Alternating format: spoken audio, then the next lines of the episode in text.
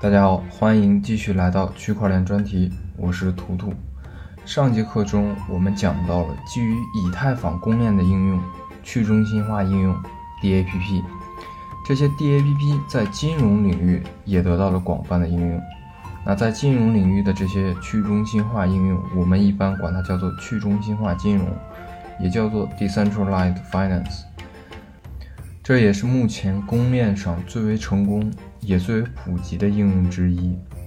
如果你在2020年就关注了区块链领域的话，你就会发现 DeFi 这个词儿几乎任何一场区块链会议、任何一次区块链活动都会出现。那今天这节课呢，我们就一起来看一看 DeFi 究竟是什么，它到底是怎么一回事儿。我们首先来看一看到底什么是 DeFi。DeFi 的英文全称是 Decentralized Finance，中文一般被称为叫分布式金融，或者叫去中心化金融。看到分布式金融这个名字啊，很多人就会联想起来分布式账本和比特币。其实比特币也可以算是最早的 DeFi 项目，但是由于比特币系统的可扩展性较弱，无法满足金融活动中复杂多样的需求，所以呢。目前 DeFi 一般是没有基于比特币进行开发的。目前的 DeFi 主要是基于以太坊等公链平台上的智能合约，搭建一系列金融产品服务。在去中心化金融体系中啊，运作机制和传统金融体系有非常大的不同。由于 DeFi 是基于区块链和智能合约来实现，所以说呢，它的根本信任逻辑是来自于对程序和代码的信任。而不需要基于对某一个人或者某一个机构的信任。DeFi 用户的资金并不是存在某一个机构的账户中，而是完全锁定在智能合约中，全部的操作也都基于代码来实现自动化交易。在这种情况下，由于没有单一机构的参与，所以说其操作风险、信用风险都是非常低的。由于风险的降低，整个金融服务的成本也会进一步的降低，所以说，DeFi 正在打造一个更加低廉、更加安全、更加高效的全球性金融系统。接下来，我们通过几个具体的项目来给大家介绍一下 DeFi 到底是怎样运作的。第一个 DeFi 项目，也是第一个把 DeFi 这个概念带到公众面前的项目，叫做 MakerDAO。它是一个运行在以太坊上的自动化抵押贷款平台，成立于二零一四年，提供了以太坊上第一个去中心化锚定美元的稳定币 DAI。MakerDAO 简单来说就是一个去中心化的自动化抵押借贷平台，它的基本功能呢就是放贷和借钱。用户如果希望借钱的话，就需要抵押一定份额的以太币。然后获得相应比例的稳定币贷，稳定币的价格基本上和美元的价格保持一比一的状态。如果以太币的价格出现下跌，导致抵押率低于一定的阈值，那么就会把抵押的以太币进行拍卖，以保障整个 MakerDAO 去中心化体系的正常运行。MakerDAO 的设计逻辑非常类似于传统银行的抵押贷款，但是和传统银行不一样的是。MakerDAO 项目完全是通过智能合约来实现的，所有的抵押借贷都是完全自动化的，没有任何人的参与。接下来我们对比一下，在 MakerDAO 上进行借贷与传统银行借贷到底有什么不同？我们可以从三个方面来理解一下。第一个方面，我们平常去银行进行抵押贷款，那往往抵押物要由人工进行查验审核。而且还要经过层层的审批，所以得到贷款的时间一般相对比较长，一些非常紧急的资金需求无法得到及时的满足。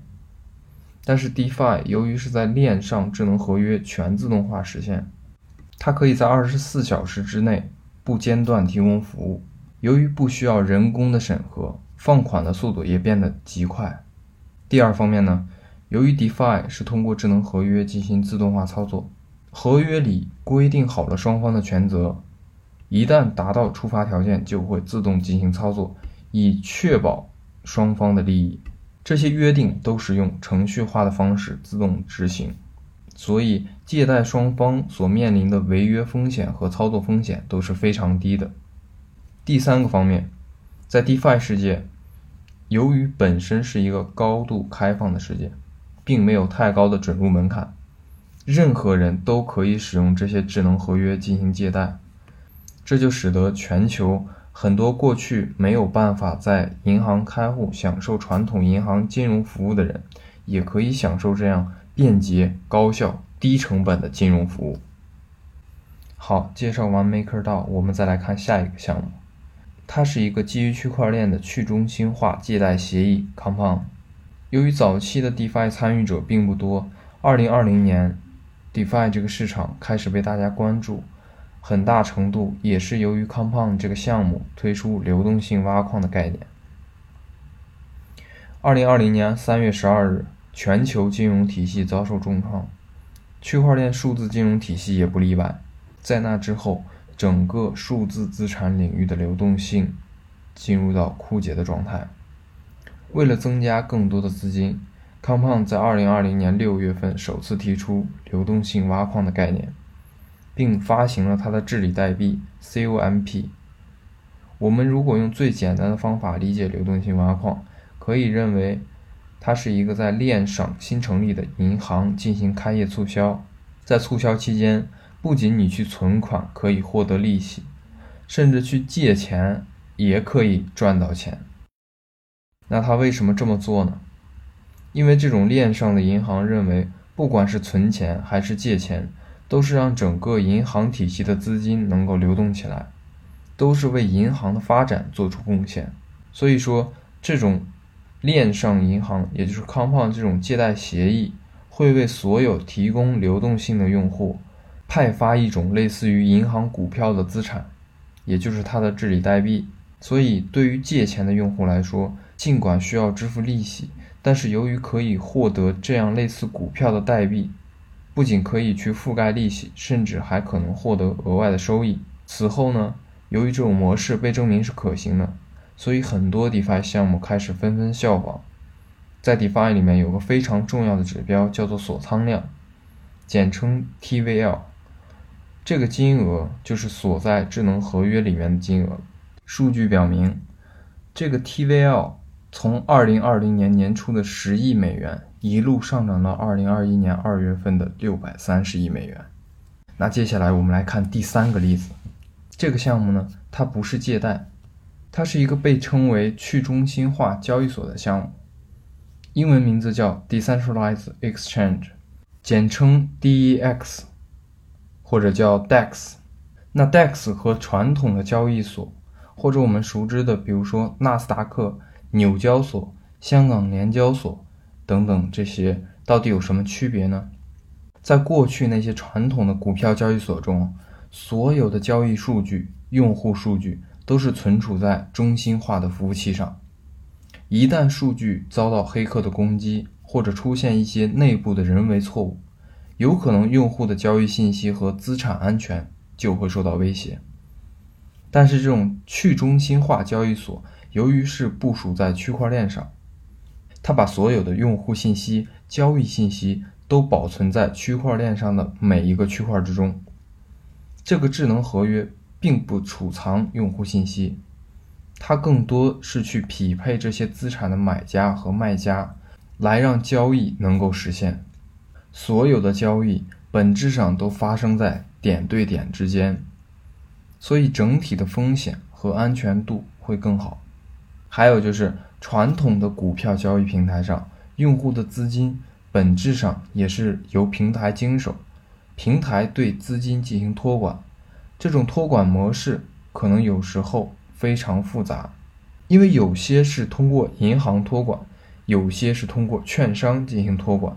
总的来说，这些资金其实由于这种托管的服务，如果任何一个机构出现了信用风险，或者出现了记账错误，都可能导致整个用户资金受到威胁，但是在去中心化交易平台上，资金并不是由某一个机构托管，本质上说呢，锁仓的这些资金还是完全由用户自己来掌控。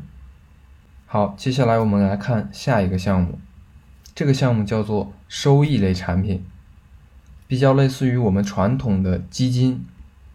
代表项目是 YFI，这个 YFI 项目被很多人亲切地称之为“大姨父”。在2020年，股市也是一个牛市，但在这种情况下，很多人都会购买基金。可是购买基金的时候，大家只能参考基金的历史收益率。可是对比再三呢，可能有时候还是难以选出收益率较高的基金产品。但是在 DeFi 的世界里，由于存在可组合性，任何项目都不是孤立运行的。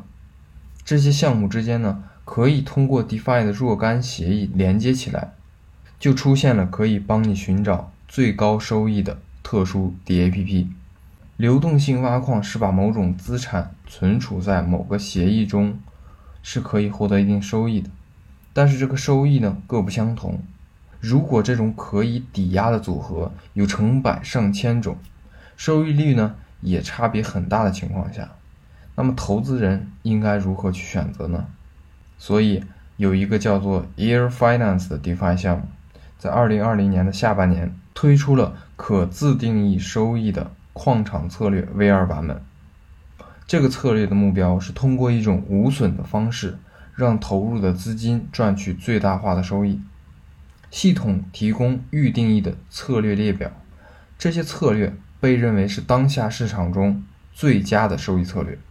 而该资产对收益率挖矿不是最优策略的时候，控制器就会自动把资产转移到更好的收益策略中来保护用户的收益。下一个例子呢？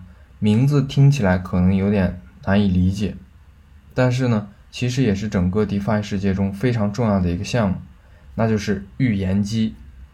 预言机这个词儿，大家千万不要望文生义，它不是用来预测未来的机器，而是用来把链下的数据搬运到链上去，供智能合约使用的一种协议。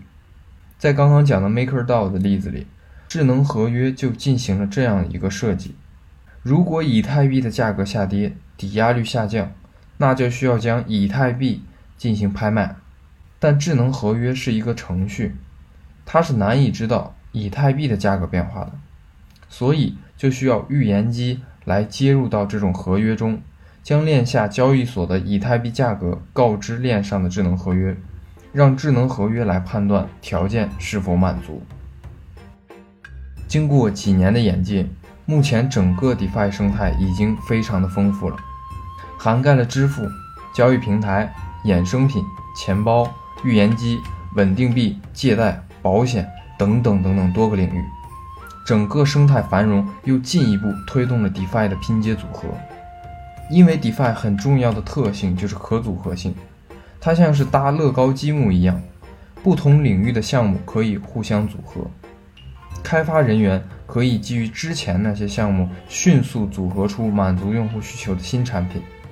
尽管 DeFi 这个领域已经非常的火热，但是在我看来，DeFi 领域应该说是方兴未艾，目前还处于非常早期的探索阶段。